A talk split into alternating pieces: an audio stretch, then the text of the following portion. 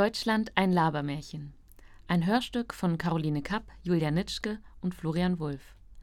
Mit Zitaten aus Deutschland ein Wintermärchen von Heinrich Heine. Erstes Kapitel Einreise. Die beiden Künstlerinnen begeben sich auf ihre eigene Deutschlandreise, die sie der Reiseroute von Heinrich Heine nachempfunden haben. Erster Halt ist Heines Geburtsstadt Düsseldorf. Die beiden Künstlerinnen sind in einem sportlich leicht kompakten Mercedes Cabriolet unterwegs.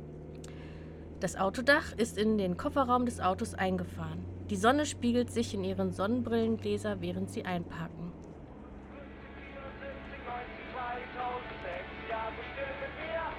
Das ist ja voll der Coup von den Sportfreunden Stillern, einen Fußballsong zu machen. Das muss ja ballern. Sind die jetzt eigentlich reich? Ach, echt, meinst du? Mit dem Herz in der Hand und der Leidenschaft im Bein werden die Superreiche sein? Nachgebiete, die ist ja noch aus Bayern. Die ist dann naturreich. Ah, mach mal was anderes an. Das ist ja voll 2006. Ach, das grenzt ja an ein Weltwunder, dass wir hier auf der Heinrich-Heine-Allee überhaupt einen Parkplatz gefunden haben. Scheiße, da ist auch schon das Ordnungsamt. Servus, einmal die Ausweispapiere bitte und Führerscheinpapiere. Ja, das sind deutsche Pässe, genau. Kapp, Kapp, Sie sind aber nicht mit dem Wolfgang Kapp verwandt, oder? Nee, aber kennen Sie den vielleicht? Einmal der Kofferraum aufmachen. Naja, also wie Sie gesehen haben, da hat sich gerade eben noch das Dach hineingefaltet. Lassen Sie mich Ihnen lieber eröffnen, um was für ein Auto es sich hier handelt. Die gute alte Mercedes, deutsches Wirtschaftswunder. Mercedes-Benz als Marke der Daimler-Benz AG gibt es seit 1926, aber Wikipedia schweigt zu den Jahren zwischen 1933 und 1947.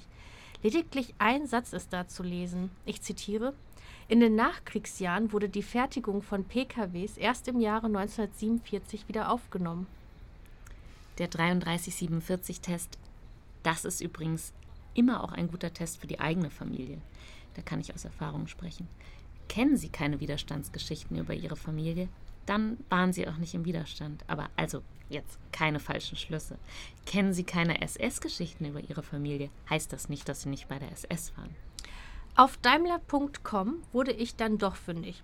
Und to make a long story short, seit 1937 wurde auf Rüstungsgüter umgestellt. Und weil die Arbeiter als Soldaten eingesetzt wurden und die jetzt arbeitenden Frauen nicht ausreichten, gab es zusätzlich auch Zwangsarbeiter. Schauen Sie, wir haben nicht die höchste Spielkultur und sind nicht gerade filigran, doch wir haben noch Träume und Visionen und in der Hinterhand einen Masterplan für unsere Wege aus der Krise und aus der Depression. Lautet die Devise nichts wie rauf auf den Fußballthron. Haben die Repas zum Verzoller? Uch, schau mal. Äh, ja, also unsere Sporttaschen, ja, die sind auch noch da. Sport, Julia? Seit wann reden wir eigentlich über Sport? Seit wir über Geld reden? Einmal die Dächer aufmachen. Ach du meine Güte, was ist denn hier alles drin? Ein Adlermaskottchen? Eingeschweißte Zeitung aus 2006?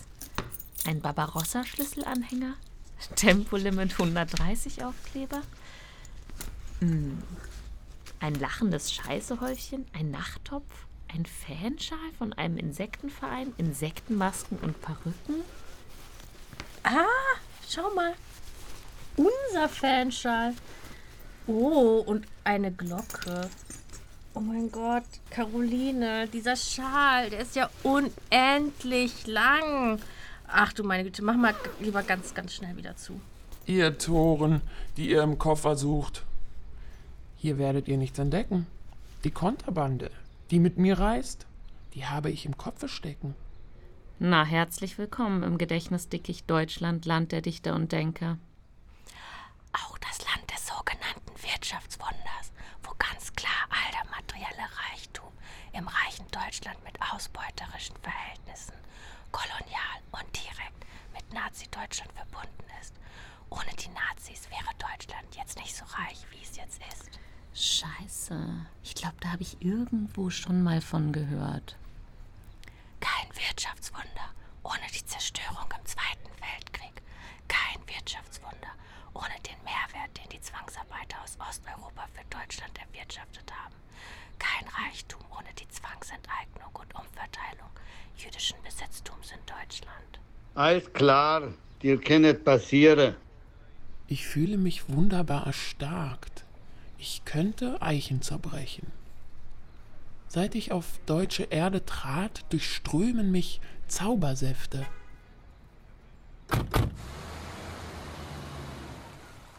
Zweites Kapitel Düsseldorf. Die Künstlerinnen haben umgeparkt und stehen jetzt vorm Landtag. Das ist also die Modestadt Düsseldorf, Geburtsort von Heinrich Heine.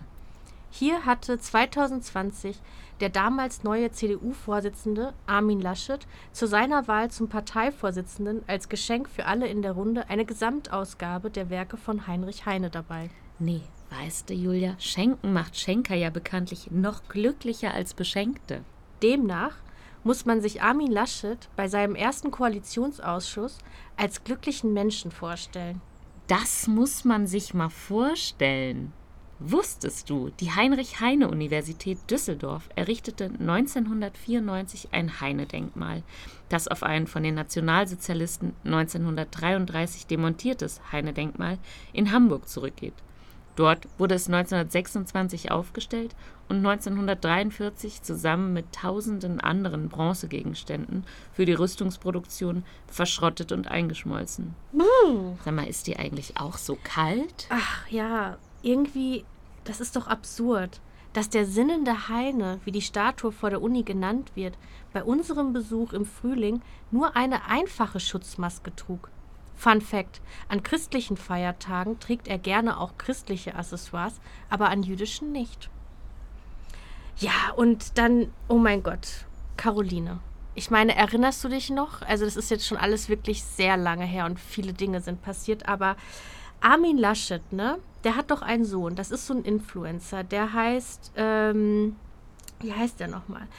Ähm, der heißt irgendwas wie Joe. Und äh, Joe, der sieht aus wie Ryan Gosling. Und Joe arbeitet als Influencer ähm, für eine Modefirma, die Firma Fun Lag. Und weißt du, was dann passiert ist? Armin Laschet hat sich überlegt, ey, wow, so diese Masken, die Joe da herstellt, die sind doch der Hammer. Komm, wir kaufen uns einfach ganz viele Masken für NRW von der Modemarke Fun Lag und, ähm, und schreiben dann einfach sowas drauf wie, ähm, was hat er nochmal geschrieben? Ähm, mit medizinischem Schutz. Und das hat er dann gemacht, anstatt FFP2-Masken für das Land NRW zu kaufen. Stattdessen gab es irgendwie so Alltagsmodemasken, äh, äh, aber ähm, mit, dem, mit dem Hashtag äh, medizinischer äh, Schutz. Ja, man weiß nicht, was soll das bedeuten. Du, war das vielleicht der erste Korruptionsskandal der Pandemie? Es muss einfach der Anstand gebieten, dass man in einer Pandemie nicht an Masken verdient.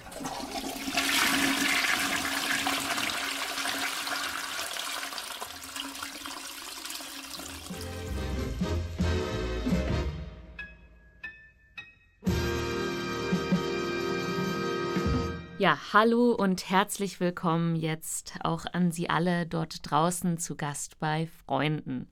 Für die, die sie noch nicht kennen, das ist hier neben mir Julia Nitschke, heute als ambitionierte Fußballreporterin, Lukas Podolski, Schutzgöttin Harmonia und Motte zu hören. Und mein Name ist Caroline Kapp. Ich bin heute hier als ehemalige Bayerin, zu Gast als Bastian Schweinsteiger, auch bekannt als Schweini. Schweini, Schweini, Schweini. Danke, danke. Charlotte Emden, weniger bekannt, aber die Schwester von Heinrich Heine und als Schmeißfliege. Wir sind deutschlandweit dafür bekannt, dass wir über unser eigenes Land labern, Deutschland. Wir finden, hier und da gibt es ein paar gute Momente, aber insgesamt klafft ein Abgrund auf. Blickt man auf den Umgang mit rechter Gewalt, der durch Hanau, Halle, Bochum, Wolfhagen, Ister und den NSU immer deutlicher wird. Ja, labern über das eigene Land. Wieso? 1983 initiierten die Münchner Kammerspiele eine Vortragsreihe die reden über das eigene Land, Deutschland. Wir haben diese Tradition vor drei Jahren wieder aufgenommen und labern jetzt über unser eigenes Land, Deutschland. Wieso aber jetzt dann Deutschland ein Labermärchen? In der Zeit, in der Reisen vor allem im Inland beworben werden, haben wir uns als Künstlerin wie andere vor uns auf den Weg gemacht und sind durch Deutschland gereist. In unserem speziellen Fall dann an Orte rechter Netzwerke. Also im Prinzip hätten wir ja mehr oder weniger überall hinfahren können, aber wir sind einer bestimmten Route gefolgt. Erstmal der Route von Heinrich Heine aus dem Jahr 1841, dann der des Sommermärchens von 2006 und am Ende dann auch unsere eigenen Route. Und ja, Julia sagt immer, es gibt keine Zufälle. Und ich denke immer, alles hängt miteinander zusammen. Die Reden über das eigene Land Deutschland in München hatten schon damals eine ambivalente historische Referenz, und zwar Johann Gottlieb Fichtes Reden an die deutsche Nation, die der Nationalerziehung und der Züchtigung der Jugend dienen und eine wie auch immer geartete Verweichlichung der Nation verhindern sollten. Die Nationalsozialisten hoben Fichte darum auf ihren Schild.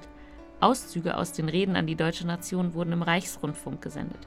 Schon 1840 gab es unter anderem einen, Heinrich Heine, der in der Scheiße gerührt hat und gegen die Gedanken Fichtes angeschrieben hat. Wie die einen vielleicht aus der Deutschstunde, die anderen aus dem eigenen Leben wissen, schrieb er. Denke ich an Deutschland in der Nacht, dann bin ich um den Schlaf gebracht. Ich kann nicht mehr die Augen schließen und meine heißen Tränen fließen. Doch, wie kam es eigentlich dazu?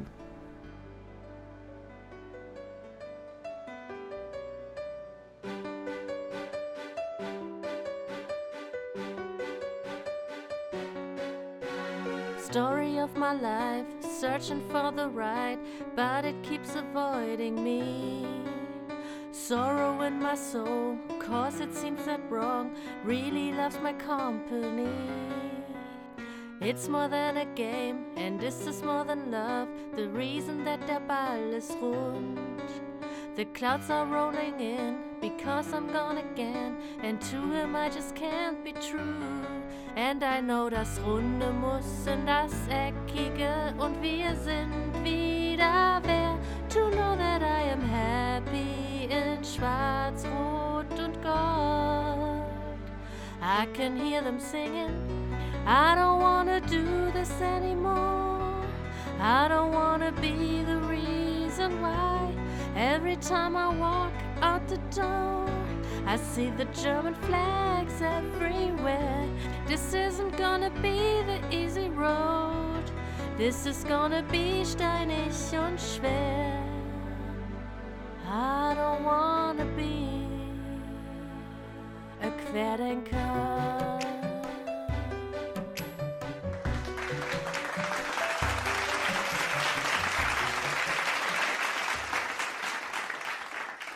Drittes Kapitel Deutschland, ein Wintermärchen.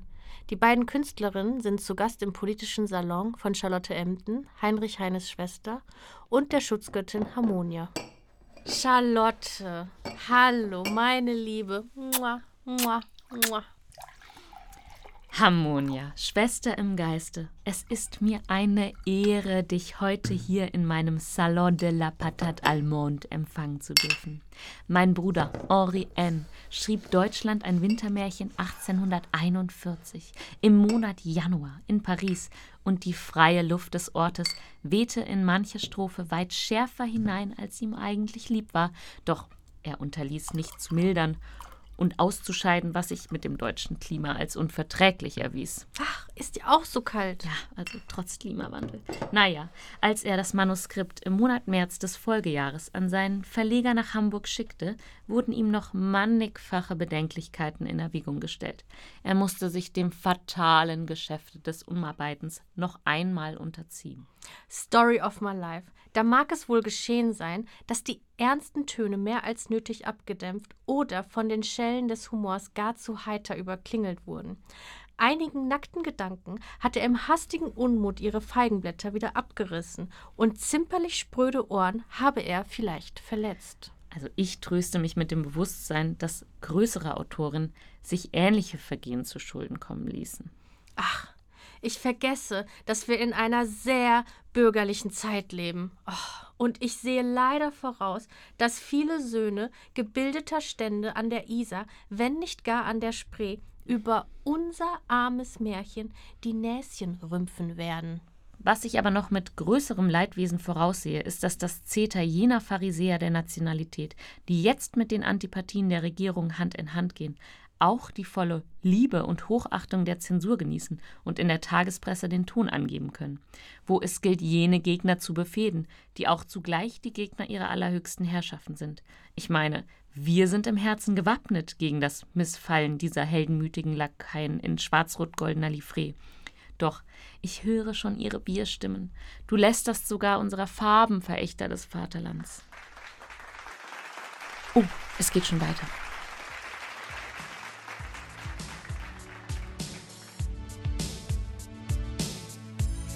Okay, für dich, Deutschland. Danke Deutschland, wir dürfen wieder stolz sein. Ein Volk sein, schwarz-rot-gold sein. Poldi hat die Treffer versenkt. Die Sehnsucht in den Herzen hat die Mauer in den Köpfen gesprengt. An unsere Söhne in Afghanistan, Jungs, haltet den Kopf hoch. Wir sind Papst und das Wunder von Oslo. 2006 sah die Welt, wir sind nicht verkrampft. Ost und West, Yin und Yang, rückt zusammen. all ihr Dichter und Denker. Warum wir stolz sind, Blick aus dem Fenster. Glänzende BMWs, saftige Wiesen. Häng mit Schwaben, Sachsen und Friesen. Gute Musik und Herzhaftes Essen. Bayern, Preußen und Hessen. die Flaggen auf den Wangen, verwischt von den Freudentränen. Ich will kein Urlaub, ich find Deutschland schön. Schwarz, Rot, Gold. Wir sind das Volk. Schwarz, Rot, Gold. Und nie ein anderes. Schwarz, Rot, Gold. Und wir reiten auf den Schäferhunden Richtung Horizont erleuchtet. Schwarz, Rot, Gold. Wo ist eigentlich dieses Gold? Schauen Sie, wir werden Ihre Farben achten und ehren, wenn Sie es verdienen, wenn sie nicht mehr eine müßige, knechtische Spielerei sind. Pflanzt die schwarz-rot-goldene Fahne auf die Höhe des deutschen Gedankens, macht sie zur Standarte des freien Menschentums und wir wollen unser bestes Herzblut für sie hergeben. Schauen Sie, wir lieben das Vaterland ebenso sehr wie Sie. Wegen dieser Liebe hat Heinrich 13 Lebensjahre im Exil verlebt und eben wegen dieser Liebe kehrte er auch wieder ins Exil zurück. Vielleicht für immer. Jedenfalls ohne zu flennen oder eine schiefmäulige Duldergrimasse zu schneiden. Naja, er hatte keine Wahl. Das preußische Regime hat ihm sein Leben hier versaut. Preußen. Hm. Hatte das eigentlich auch irgendetwas mit Fäkalien zu tun? Diese ganze Pickelhaubenkacke, die Idee von Zuckerbrot und Peitsche und dem Platz an der Sonne. Und es soll hier ja Leute geben, die sich tatsächlich auf die berufen und Gebäude wieder aufbauen und Geschichte wieder auferstehen lassen wollen. Auch wenn sich darüber noch lange nicht alle einig sind. Die Einigkeit, das ist ja der preußisch-deutsche Mythos. Wenn die Deutschen nur fest zusammenstehen, können sie allen politischen Stürmen trotzen, brüderlich mit Herz und Hand. Mit dem Topos der Einigkeit lässt sich vortrefflich auf alle einschlagen, die die Zensur als innere Feinde denunziert. Die Sozialdemokraten von Weg, die Katholiken, die Polen und nicht zuletzt die Jüdinnen und Juden. Und die, die keine Deutschen waren oder dazu gemacht werden konnten, weil sie als Menschen sogenannter niederer Herkunft und nicht als und nicht des Deutschseins würdig waren, die wurden unter der Führung des Oberbefehlshaber der preußischen Truppen Paul von Hindenburg umgebracht. Und das waren nicht wenige. Durch seinen Befehl begann ein langer Prozess der Vernichtung und Ausbeutung. Etwas, das Mark Terkelzides auch als die Kolonialisierung Polens beschreibt. Kleines Side Note: 2018 tauchte das Wort Kolonialismus das erste Mal überhaupt in einem Koalitionsvertrag zwischen der CDU und der SPD auf. Gebiete des heutigen Polens wurden 150 Jahre von Preußen und später dem Deutschen Reich besetzt. Doch ebenso wenig werden die imperialen Bestrebungen in Südosteuropa und dem damaligen Osmanischen Reich in die Debatte um Erinnerung mit einbezogen. Hm. Deutsche Kolonialgeschichte, ja, die ist anders verlaufen als jene Spaniens, Portugals, Frankreichs oder Englands. Sie ist widersprüchlich, beinhaltet militärische Allmachtsfantasien, niemals ausgeführte Pläne zum Glück und lässt sich nicht linear erzählen. Mir erzählte Heinrich bei seinem Besuche, dass als er die deutsche Sprache vernahm, da ward ihm seltsam zumute. Er meinte nicht anders, als ob das Herz recht angenehm verblute. Ja, und bis heute frage ich mich, Harmonia, welche Erkenntnisse er am Ende seiner Reise durch das antidemokratische Deutschland bei dir, der Schutzgöttin Hamburgs, gewonnen hat. Siehst du, dort in dem Winkel steht ein alter Sessel, zerrissen. Das Leder der Lehne von Mottenfraß zernagt das Polsterkissen. Doch gehe hin und hebe auf das Kissen von dem Sessel. Du schaust eine runde Öffnung dann, darunter einen Kessel. Das ist ein Zauberkessel, worin die magischen Kräfte brauen. Und steckst du in die Rundung den Kopf, so wirst du in die Zukunft schauen. Die Zukunft Deutschland erblickst du hier, gleich wogenden Phantasmen. Doch schaudre nicht, wenn aus dem Wust aufsteigen die Miasmen. Du, Julia, was sind eigentlich Miasmen? Sie sprach's und lachte sonderbar. Ich aber ließ mich nicht schrecken, neugierig eilte ich den Kopf in die furchtbare Ründung zu stecken. Viertes Kapitel. Deutschland ein Sommermärchen. Die beiden Künstlerinnen fahren durch Raum und Zeit und sind im Jahr 2006 angekommen, zu Gast bei Freunden, das Jahr, in dem die WM in Deutschland stattfand. Einigkeit und Recht und Freiheit sind des Glückes Unterpfand.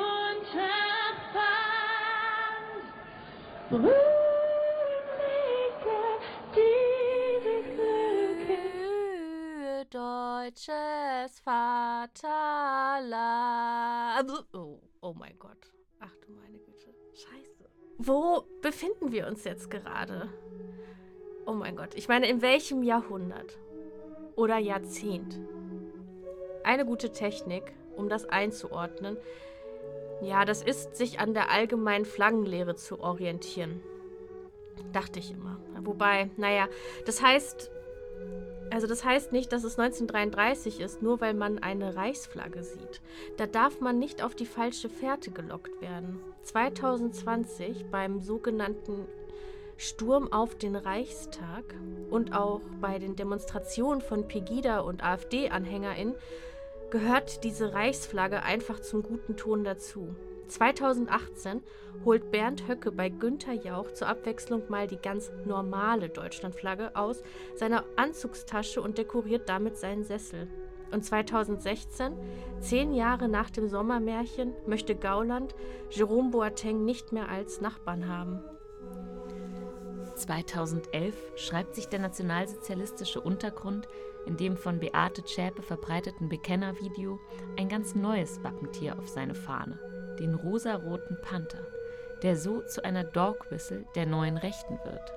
Du, Caroline, was ist denn eigentlich eine Dog Whistle? Ja, das ist eine Hundepfeife, die können aber eben dann halt auch nur Hunde hören. Also du kodierst deine Sprache, indem du in politische Aussagen zusätzliche Interpretationsmöglichkeiten einflechtest. Und die Bedeutung wird so nur denjenigen klar, die das entsprechende Gehör haben. Ja, 2010 holt Lena Meyer-Landrut für uns den Sieg beim Eurovision Song Contest und das feiert sie eingehüllt in eine Deutschlandflagge. Okay, schließt mal eure Augen. Atmet tief durch. Wir erinnern uns zurück. Es ist ein warmer Sommerabend im Jahre 2006. Es ist ein Jahr vor meinem Abitur und ich bin auf dem Weg zu meiner Arbeit. Einen Public Viewing Stand betreuen. Es ist WM in Deutschland. Ihr erinnert euch. Die Straßenzüge voll jubelnder, ausgelassener Fußballfans. Autorückspiegel sind mit den Nationalfarben überzogen. Ihr kennt diese Bilder. Diese Bilder sind ganz tief in unseren Erinnerungen eingeschrieben, ganz sicher. Meine MitschülerInnen und NachbarInnen haben kecke Deutschlandfahnen im Gesicht. Fast hätte ich ihn abgenommen, dass es gerade ein Make-up-Trend ist. Aber eben nur fast. Und über all diesen Menschen weht es schwarz, rot, gold.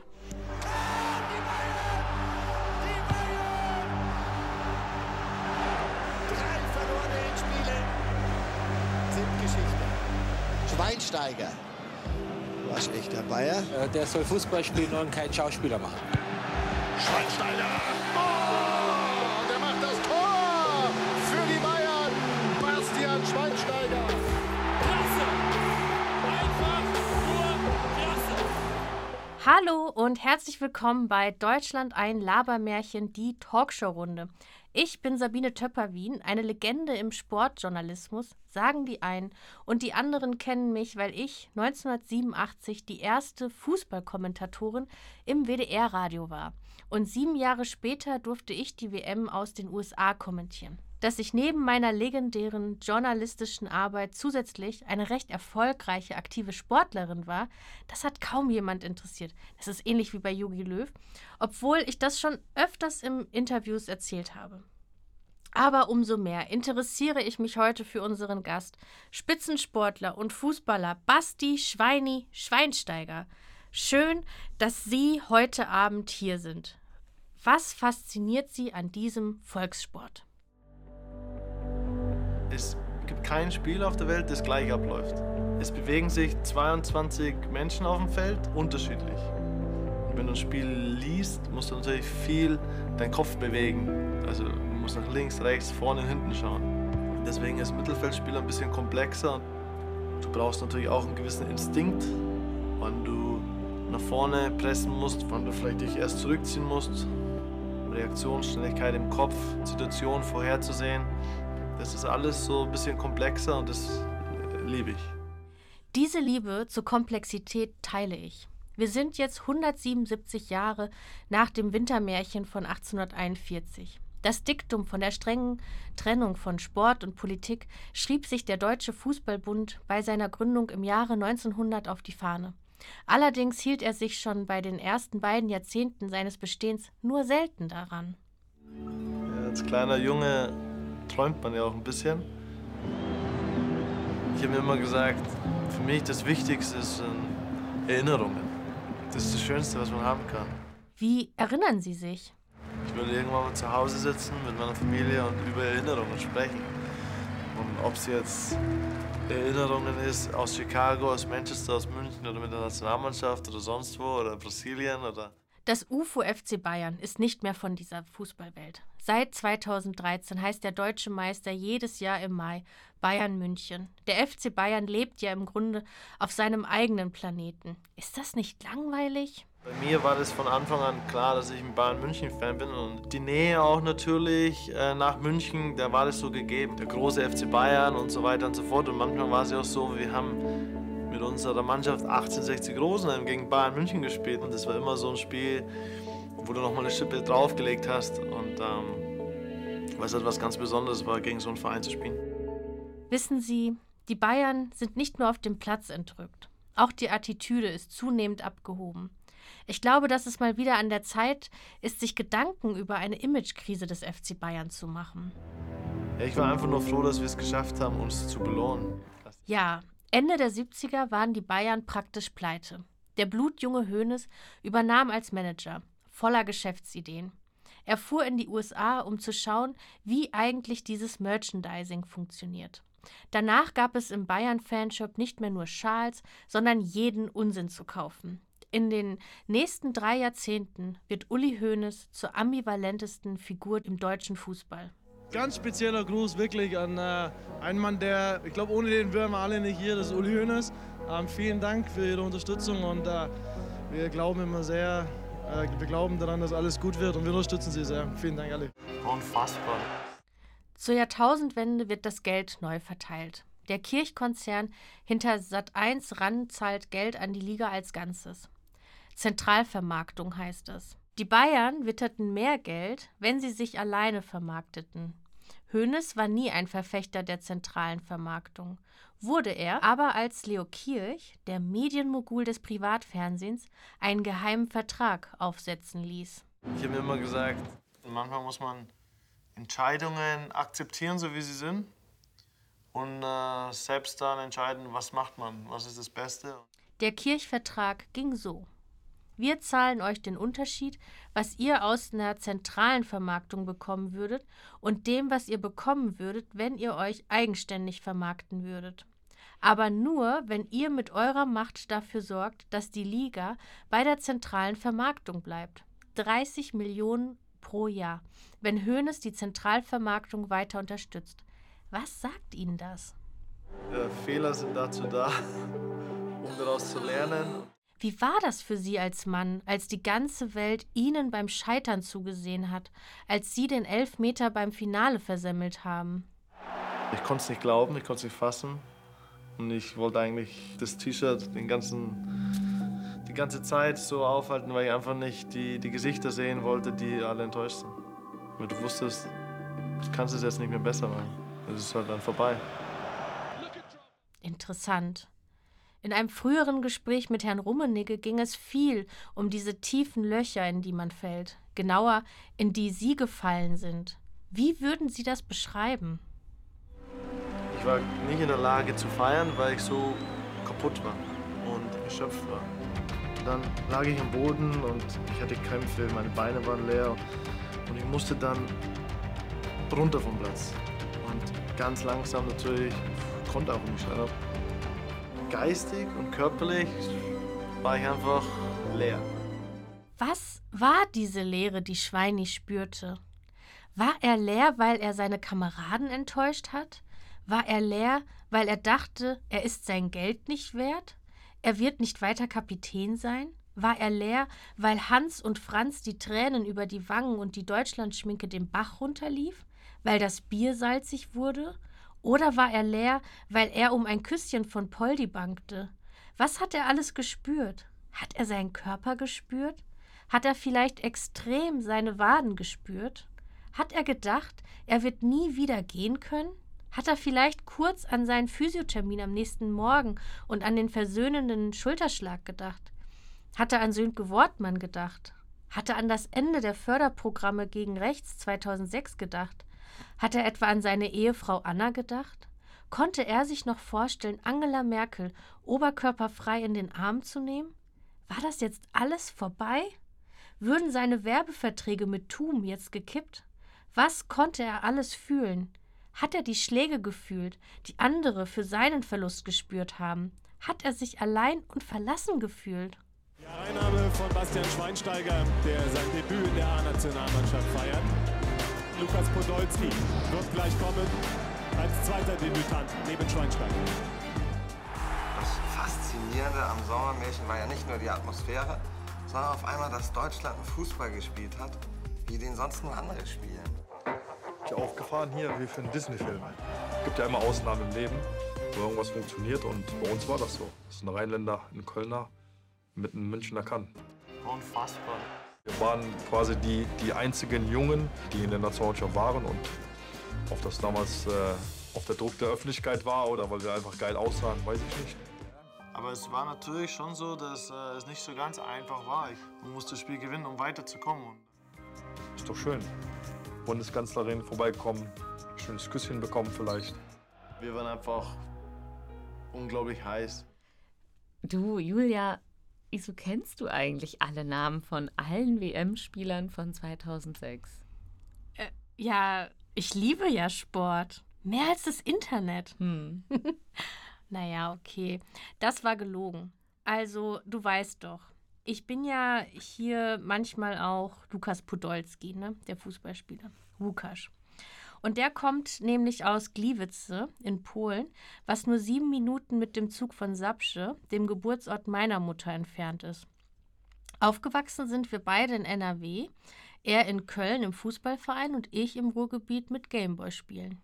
Ach, und ich dachte hier, unser Hörstück-Motto ist Sport ist Mord. Ja, oder auch nicht. Also mein Fußballwissen ist auch mein Schutz.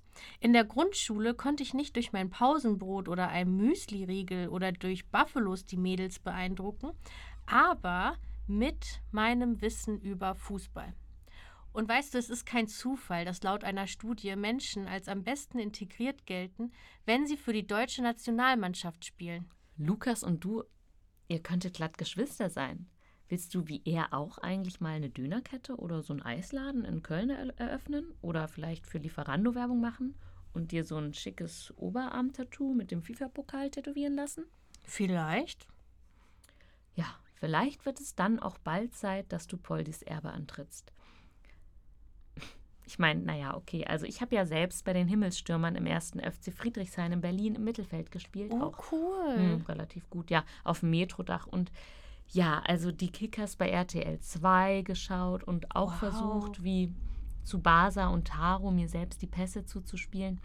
Ich kann dem Sport also irgendwie, ja, okay, irgendwie auch doch was abgewinnen, aber so der deutsche Profifußball, der hat halt bei mir einfach noch nie so richtig reingekickt. Also ob da jetzt der eine oder andere weiße Millionär im Tor steht. Also Caroline, Caroline, Oliver Kahn, ja, und, und Lehmann, ne, das, das, also, wow, das waren nicht nur Millionäre, das waren alte, weiße, uralte Männer. Ich weiß nicht, ob dir das bewusst ist, aber im Fußball, da funktioniert Alter anders.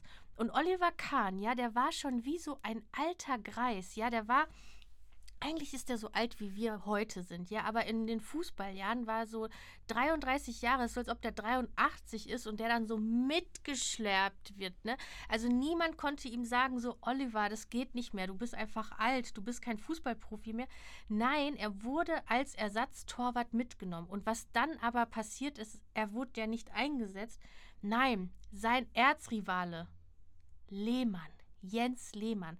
Und ich meine, für die Nationalmannschaft tun immer alle so, als ob sie jetzt wieder so Friede, Freude, Eierkuchen sind. Aber natürlich vergessen die nicht, dass sie in der Bundesliga aus äh, Bayern, München kommen und aus dem äh, Dort Borussia Dortmund. Das sind Erzfeinde. Caroline, kannst du dir vorstellen, kannst du das irgendwie nachvollziehen, wie scheiße das für Oliver Kahn gewesen sein muss? Glaubst du, dass ihm seine Millionen Euros und dass die ihn da irgendwie trösten würden? Der war am Ende, ja? Und dann, also das war, also ich fand das so krass. Und dann, was passiert bei irgendeinem so Spiel um Platz 3, wo auch nichts mehr gewinnen oder verloren werden konnte? Da sagt Jens Lehmann, du, Olli, ich erkenne an, das ist hier eine harte Situation und du bist auch uralt und so und bald bin ich das ja vielleicht auch mal. Hier, komm, spiel noch mal. Und dann durfte Oliver Kahn in einem unbedeutenden Spiel um Platz 3, wo nichts mehr entschieden werden konnte, durfte er nochmal ins Tor. Meine Güte, Caroline, das waren Emotionen. Das, das hat mich richtig berührt. Da ging es um was, weißt du? Das kann man nicht mit Geld aufwiegen. Hm. Ja, also, Sie müssen wissen, in der Fußballdokumentation Deutschland ein Sommermärchen, ähm, die Caroline und ich geguckt haben, wird kein einziger Name genannt oder auch nur eingeblendet. Und das war für Caroline sehr schwierig, weil sie keine einzige Person erkannt hat. Zum Glück war ich ja da und konnte mein Wissen, das ich mir seit der Grundschule angehäuft hatte, aktivieren und so simultan für sie übersetzen. Auch die Bildzeitungslektüre aus dieser Zeit kam hier ganz gut zur Geltung. Was wäre Deutschland ohne Dichter? An Tristheit mehr, an Glanze Lichter. Drum findet sich in diesem Bande, was Leser brachten so zustande. An Reimen über unser Land, sie halten es in ihrer Hand. Julian Reichelt. Mal Julia, also ich habe das Gefühl, dass das geht irgendwie zu weit. Du hast dir sogar dieses Gedichtband aus 2006 von der Bild-Zeitung behalten. Ähm, also. Ähm, es war einmal ein Deutschland mit einer Nazi-Vergangenheit und der Shoah. Lange Zeit führte das zu einem eher zurückhaltenden Jubel, wenn die Menschen, die in Deutschland leben, sich auf Deutschland beziehen sollten, beziehungsweise eine Deutschlandflagge hissen sollten. Hm. Ja, ich erinnere mich, selbst bei Fußball-Weltmeisterschaften konnte eigentlich niemand diese Vergangenheit ausblenden und es gab wohl eine Tradition, die Nationalhymne nicht mitzusingen. Es war im Grunde okay. Julia, es war im Grunde alles okay? Nein, nein, nein, nein. Also nicht sehr gut und auch, auch längst nicht für alle. Aber es war erstmal eine solide Basis. Und dann kam das sogenannte Sommermärchen und die ganze Scheiße begann so richtig zu dampfen an. Der Fußball und die Identifikation mit der Mannschaft, der machte Platz für eine neue Art von Nationalstolz. Und der ist alles andere als harmlos. Denn schauen wir uns die Geschichte von Deutschland an, ist es eine Kontinuität von Scheiße. Scheiße. Scheiße. Es ist so eine Scheiße. Scheiße, ja, scheiße, scheiße. Ja, genau. Warte mal. Das ist, das ist doch genau das mit den WC-Deutschen. Verstehe. Weiß, christlich, deutsch. So wie du und ich. Doch, doch, nee, das mit der Scheiße, das leuchtet mir total ein. Obwohl. Scheiße. Scheiße ist ja nicht gleich Scheiße. Scheiße, das sind ja Keimzellen, Misthaufen, Zersetzung, Fermentierung, Kompolette, Komposttoilette. Scheiße, das ist ja auch das Geilste im Garten. Kompost. Das ist ja das Wintermärchen. Wieso ist das jetzt das Wintermärchen? Na, die Scheiße lässt sich hier zumindest bis ins Jahre 1841 zurückführen. Da wurde die Scheiße zum ersten Mal literarisch aufbereitet. Ja, geil. Und findet dann im Sommermärchen sein modernes Pendant. In, in dieser Fußball-Weltmeisterschaftsdokumentation von Sönke Wortmann, du erinnerst dich. Deutschland, ein Sommermärchen. Wie es aber zu diesem Namen kann, boah, das kann ich mir nur so erklären, dass niemand das Wintermärchen je gelesen oder verstanden hat. Anders kann ich mir das nicht erklären. Und seitdem gibt es diese immer wiederkehrenden Großveranstaltungen, aka Public Viewing. In den USA bedeutet das übrigens den Abschied von Verstorbenen am offenen Sarg, die es schaffen, die Stimmung einer Stadt komplett zu verändern. Ja, ja, das ist tatsächlich irgendwie scheiße. Und also, Julia, du als Expertin, wieso kommt denn Asamoah eigentlich in dem Sommermärchen nicht vor? Als DJ Gerald hat er doch in der Kabine so für richtig Stimmung gesorgt. Dieser Weg wird kein leichter sein. So hat er sogar seine Biografie genannt. Stimmt. Aber ja, also das weiß ich nicht. Das ist aber eine sehr gute Frage. Dagegen waren ja die englischen Nationalspieler Marcus Rashford, Jaden Sancho und Bukayo Saka nach den verschossenen Elfmetern im EM-Finale in aller Munde. Lass mich Auto fahren. Yeah, ich bin ein Mann. Lass mich Auto fahren. Die beiden Künstlerinnen begeben sich weiter mit ihrem Mercedes SLK durch ihre Deutschlandreise. Nächster Halt Aachen. Ich bin ein Mann. Ich kann mich nicht verfahren. Ich geb die Richtung an. Seit 3000 Jahren.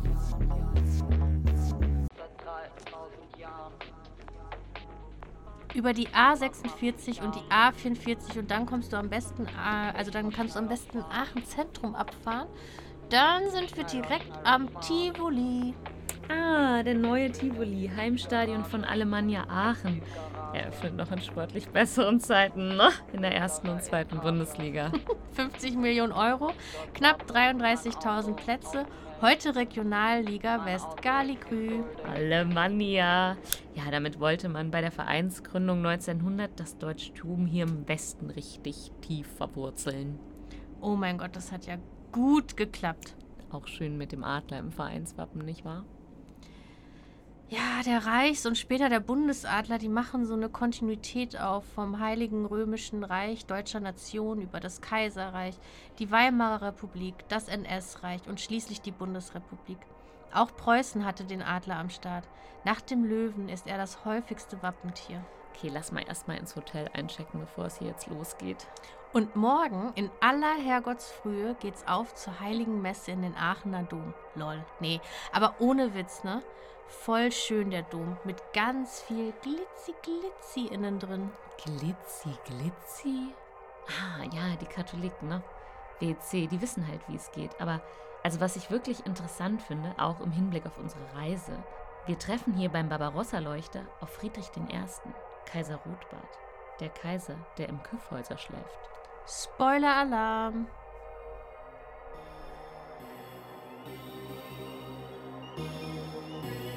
Nachts durch die City geh ich Vögel jagen. Mein Fell ist so dick, ich kann kaum eine Jacke tragen. Spreiz ich meinen Flügel, brauch ich Raum. Ich hab drei Meter Spannweite, sie glauben's kaum. Adlerauge, meine Weitsicht ist phänomenal. Ich rausche ihm vorbei, ja. während ich überhol, schaut mir alle nach. Ich hab drei Meter Spannweite. Ich hab drei, ich hab drei, ich hab drei Meter Spannweite. Nachts durch die City geh ich Vögel jagen. Fell ist dick, ich kann kaum eine Jacke tragen. Schreib ich meine Ziele, brauch ich Raum. Ich hab drei Meter Spannweite, sie glauben's mir kaum. Adlerauge, meine Weitsicht ist phänomenal. Ich rausch an dir vorbei, ja. Während ich überhol, schauen sie mir alle nach. Nachts durch die City suche ich mir frische Beute. Ich bin auf der Jagd, aber finde nur Wacken. Leute, spreiz ich meine Flügel, zack, Schelle ins Gesicht. Ich hab drei Meter Spannweite und du interessierst mich nicht.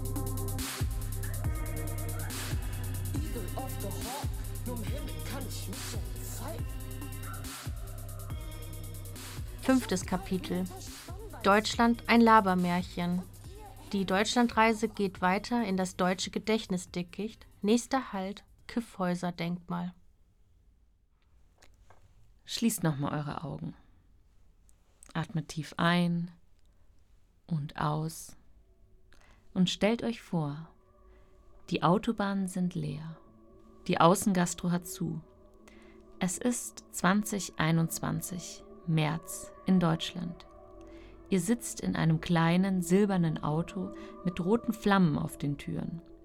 Hinter Kassel bei Witzenhausen passiert ihr die Grenze zu Thüringen und fahrt über eine leere, kurvenreiche Straße durch das kleinste Mittelgebirge zum drittgrößten Denkmal Deutschlands auf einen Berg zu. Zur Linken seht ihr das Kiffhäuser Hotel, eine in die Jahre gekommene ehemalige Ferienanlage für DDR-Funktionäre. Ein Imbiss, eine Partybahn im Eisenbahnlook und auffällig viele ähm, Motorsägenskulpturen. Zur Rechten weht ein Fahnenwirrwarr, eine Shoppingmeile mit ungewöhnlichen Angebotsmix sticht hier ins Auge. Ähm, Met, Meteoriten, Mineralien, hier Holzschnitzereien, dann nach Kilopreis abgerechnete Gummitierchen, Ostalgie und auch Trödelprodukte.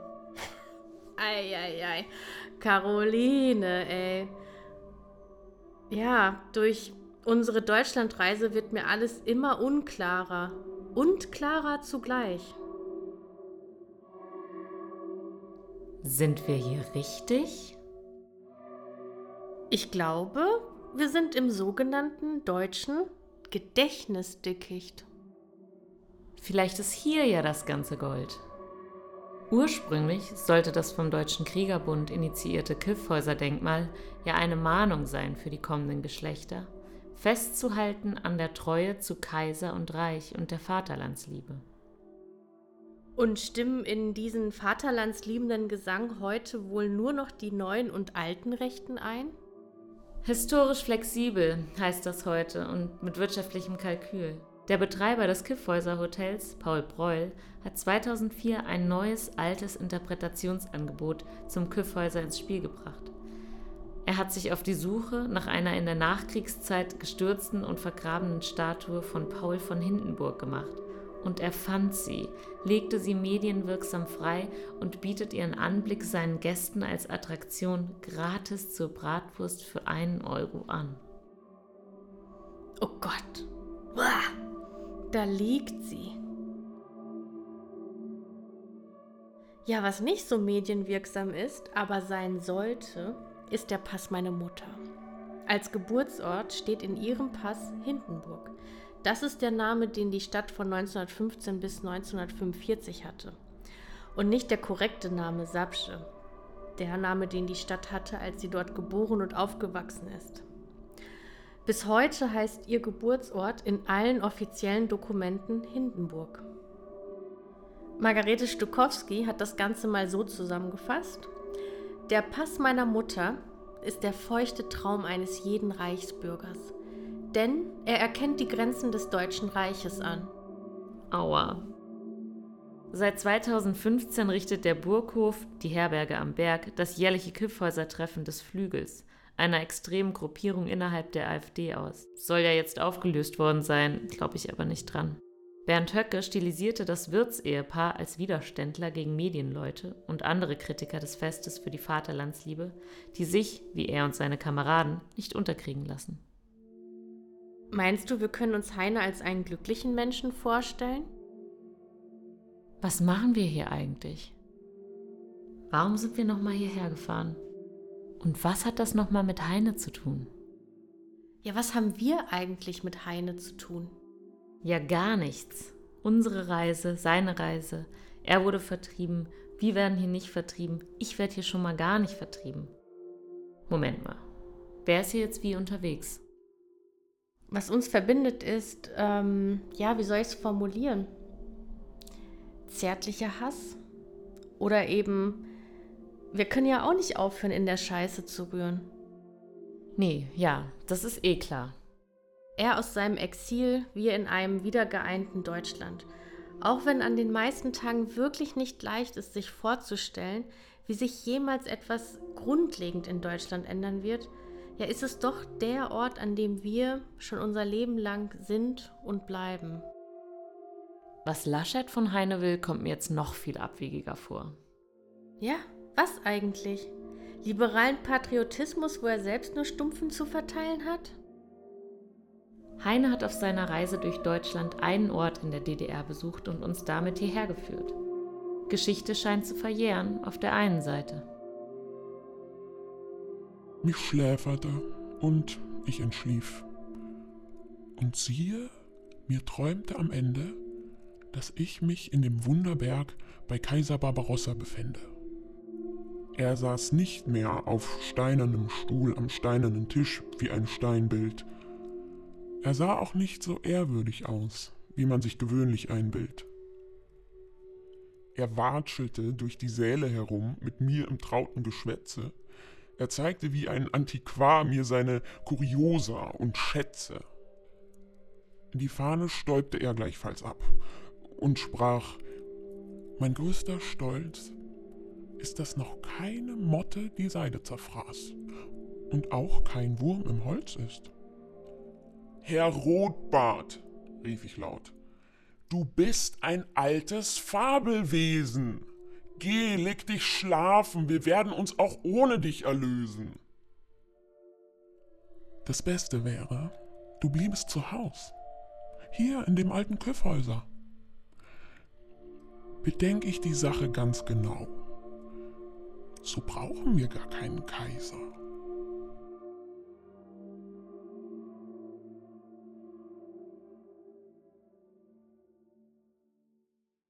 1990 strömte eine halbe Million BesucherInnen zum schlafenden Kaiser Barbarossa, um die deutsche Einheit zu feiern. Ach, ist nicht wahr. 1990 war sich Westdeutschland bei der Fußball-Weltmeisterschaft auf jeden Fall darin einig, keinen Spieler aus der ostdeutschen Mannschaft in ihr Team aufzunehmen. Hm, und kennst du da eigentlich auch alle Kadernamen, Julia?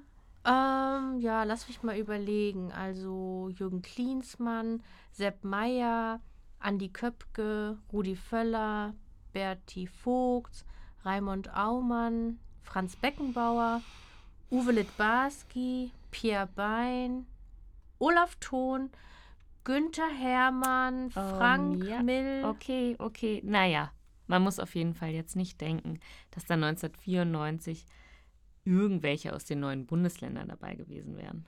Gab es eigentlich bei der WM 2006 Spielorte in den neuen Bundesländern? Leipzig.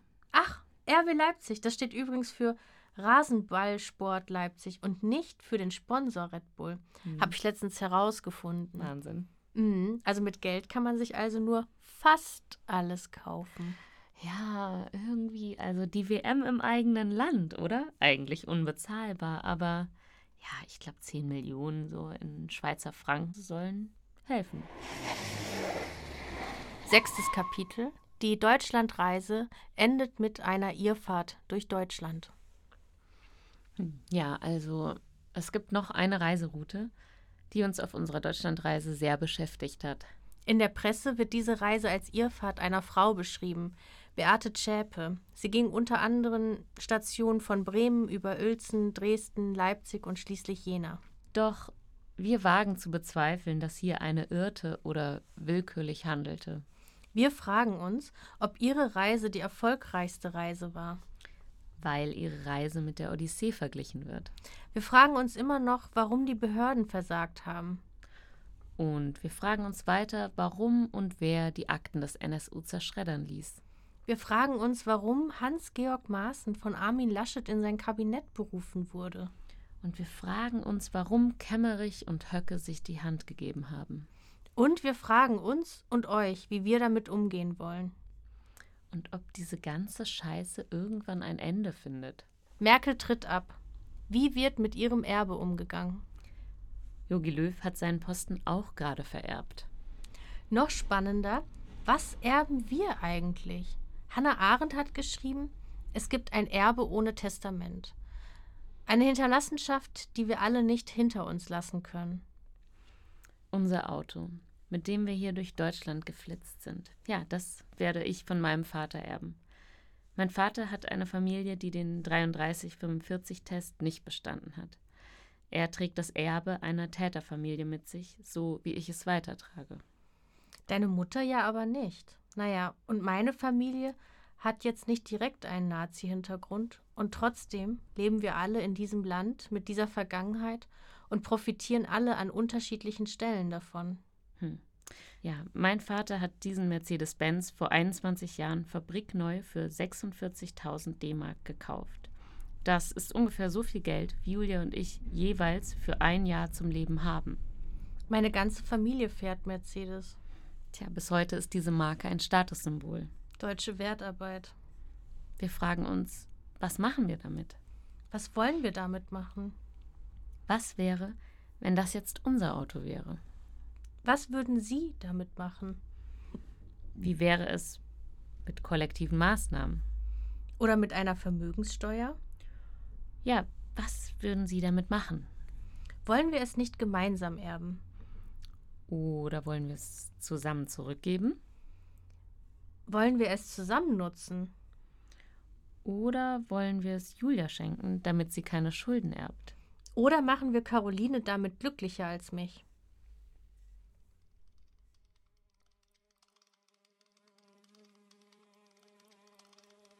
Entsetzlich waren die Düfte, oh Gott, die sich nachher erhuben.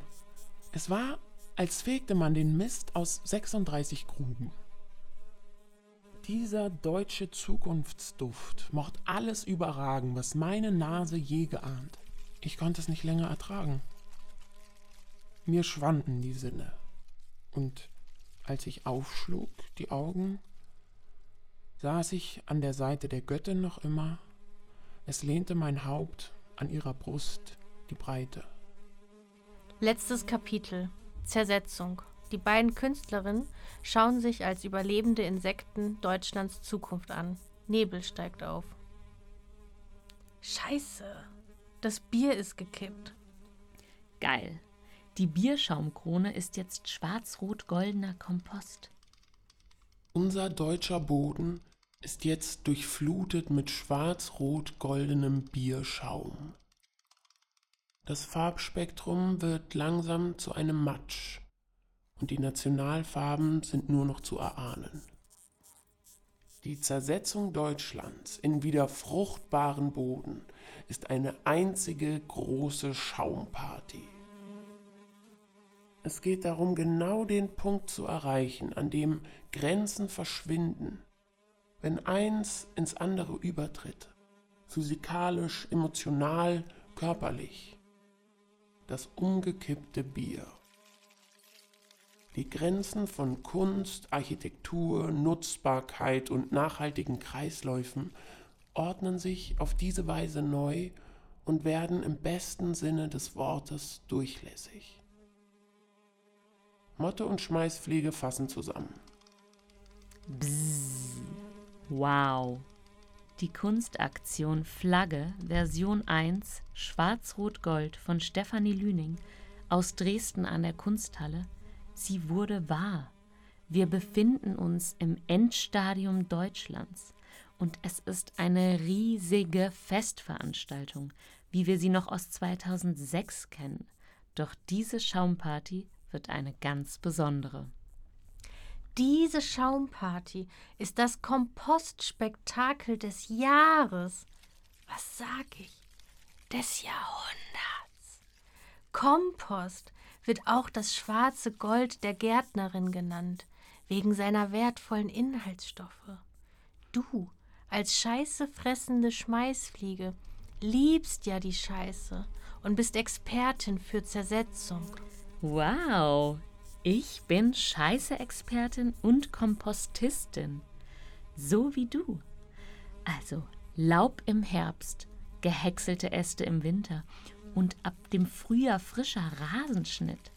Im Garten fallen rund um das Jahr Pflanzenreste an. Bitte werfen Sie diese bloß nicht in die grüne Tonne. Nein, denn sie sind der Rohstoff für ein wahres Wundermittel. Kompost. Und voll gut. Wenn dieser in den Boden eingearbeitet wird, verbessert sich der Boden nachhaltig. Er wird locker und kann besser Wasser und Nährstoffe speichern, die dann wiederum den Pflanzen zur Verfügung stehen. Wahnsinn. Diese ganzen Nährstoffe sind so reichhaltig, dass auf Dünger verzichtet werden kann. Aber es gibt ja ein Problem. Die Zersetzung von all dem Abfall, den die Menschen uns hinterlassen haben, der nicht recycelt oder kompostiert werden kann. Motte, was sagst du dazu? Müllentsorgung. So ein wichtiges Thema auch. Okay. Okay, okay, okay. Was ist passiert? Wo sind wir jetzt wieder gelandet? Na, der goldene Hopfen hat mal wieder das Fass zum Überlaufen gebracht. Oder, wie es in den Zeitungen hieß, die alkoholhaltige Stimmung kippte. Es kam zum unerwarteten, aber kraftvollen globalen Ausbruch unserer Basis. Unserer Erde. Alles wurde neu aufgemischt. Alle Lebewesen und Dinge waren und sind kontaminiert. Es gibt nichts Unschuldiges, nichts Ursprüngliches. Alle mussten sich an diesem ruinierten Ort neu erden. Und spätestens jetzt ist klar, wir sind wir, Natur, Lebewesen. Wir gehen Koalitionen ein. Aber nicht wie die Menschen damals in korrupten Parteiensystemen, sondern mit allen Lebewesen und Pflanzen. Wir machen uns miteinander verwandt. Wie Donna Haraway schrieb, ich habe mal einen schlauen Menschen sagen hören, Störungen haben Vorrang. In dieser neuen Umgebung mit dem schwarz-rot-goldenen Schaum als Humus. Hier ist kein unbewohntes Land. Es hat eine Vorgeschichte. Der Boden ist, was er ist. Alles, was passiert ist, hat sich in ihm eingeschrieben und wurde weiterverarbeitet. Es gibt keinen Neuanfang, es gibt nur einen Umgang damit. In all diesen Ruinen entsteht jetzt durch das Zusammenwirken aller Bakterien und Pflanzen, Tiere, einfach allen übrig gebliebenen Lebewesen eine Transformation. Die infektiöse Weitergabe dieser Lebenspraxis hat sich durchgesetzt. Wir machen keine Babys, wir machen uns miteinander verwandt. Sich verwandt machen als Methode. Die menschliche Bevölkerungsanzahl und ihre Ansprüche an die Erde minimieren und gleichzeitig das Gedeihen von menschlichen und nichtmenschlichen Leben maximieren? Mobilisiert in den verstreut entstehenden Welten Energien und Passionen.